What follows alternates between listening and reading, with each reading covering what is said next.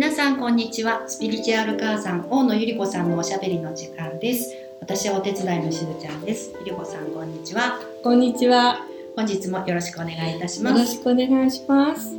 えっ、と今日のお話なんですけれども、はい。今あの話題の、えー、正元さんっていうね、あのペンキ画家のお話皆さんご存知ですか？あの YouTube でもう本当にあのバズってるっていうか、で私もそのたまたまその何かで上がってきた YouTube を拝見してでわあすごく面白いことをおっしゃってるなっていうふうに思ったのがまあそれが始まりなんですけれども、えっと正元さんっていうのはに、えっと日本人の今おいくつっておっしゃったか30代の男性でであのこういうアフリカの絵で実はですね私これ大昔にアフリカタンザニアに行った時にすごく惹かれるアートがあっていっぱいこう絵はがきを買ってきたんですね。でこれがですねあの正元さんも何かこの絵を見てこれを僕は学びたいって言ってアフリカにタンザニアにタンザニアだったかしら？のあの文殊村というところに行ってそこで絵を学びながらあのそこからのその村長さんに出会って、でその村長さんのお話がなんかすごく心を打つのででそれってどういうお話かっていうと、村長さんのおじいちゃんがシャーマンで、で、そのシャーマンのおじいちゃんが古代のその、おそらく縄文時代の日本人のその生き方であったりとか情報であったりとかっていうものをどんどん一種のチャネリングなんでしょうか。あの、それをちゃんと受け取っていて、それを村長さんに伝え、もう正元さんにもうぜひこのね、日本人のまあ大事な役割があるから、まあ日本にえー帰って、これをみんなに伝えてくれっていうことで、今なんか本当に話題のお話なんですけれども、またね、先日私はあの、画家であり、作家である長谷倉みゆきさんと2回ぐらいお会いすることがあって、でまた長谷倉さんと正元さんもお会いしたことがあって、で、しかもおっしゃることがですね、本当にこうリンクしてるんですね、お二人が。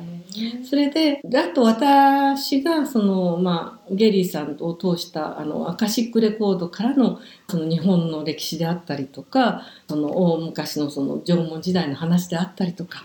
そういう話と、それぞれ全部なんかこうしっくりつながるので、いや、これは今、この情報がたくさんの人たちに伝わるのっていうのは、とっても大事なことなんじゃないかなっていうふうに思ったんです。うん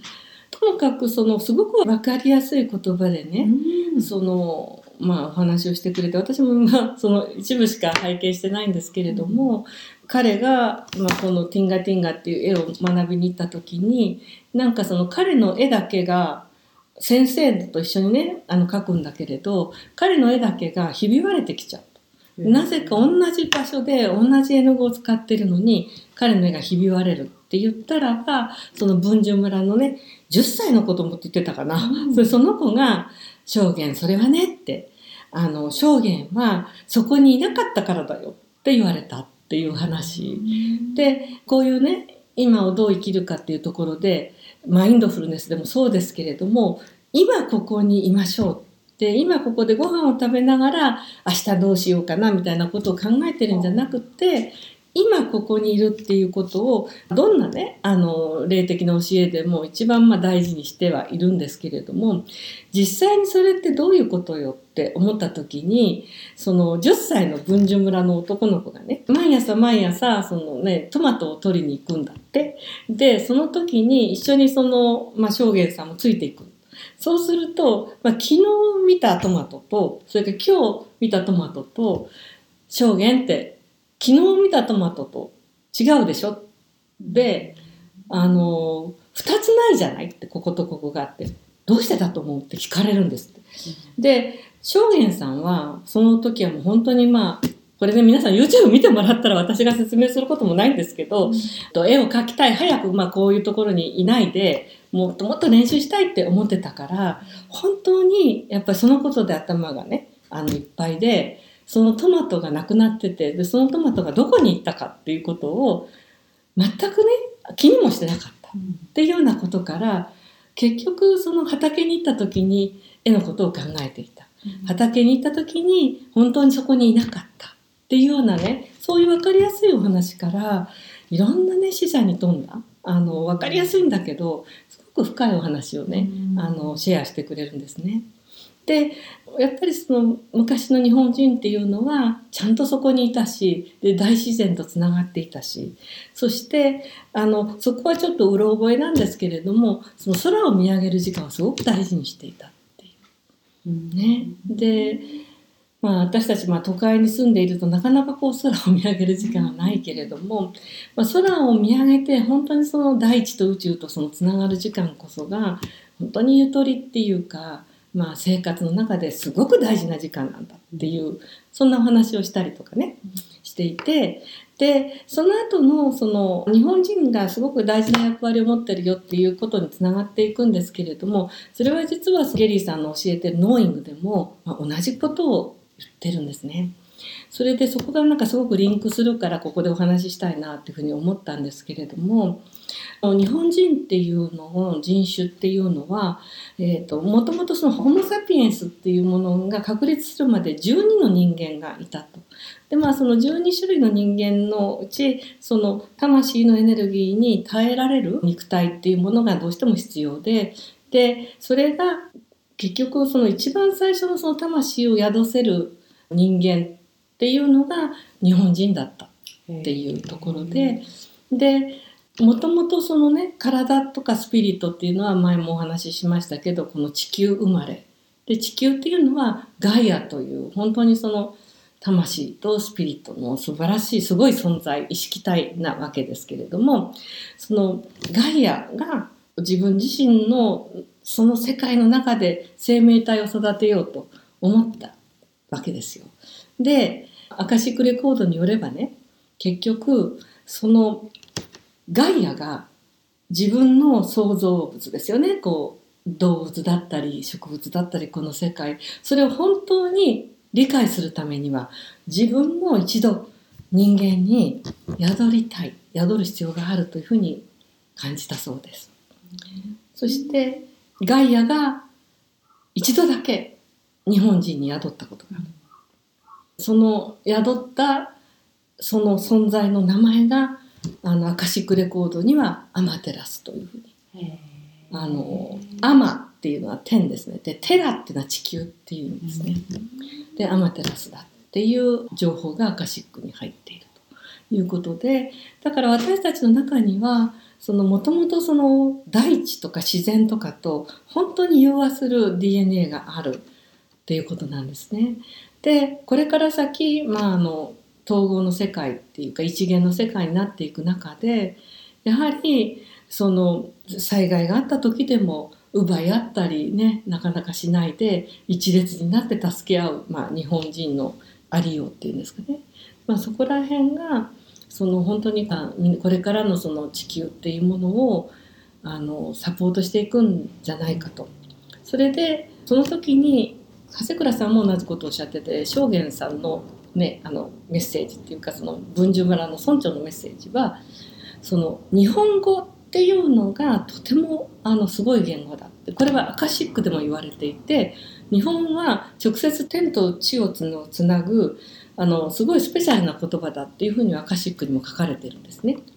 で母音っていう母なる音と子音って父なる、まあ、父音と呼んだりもする父なる音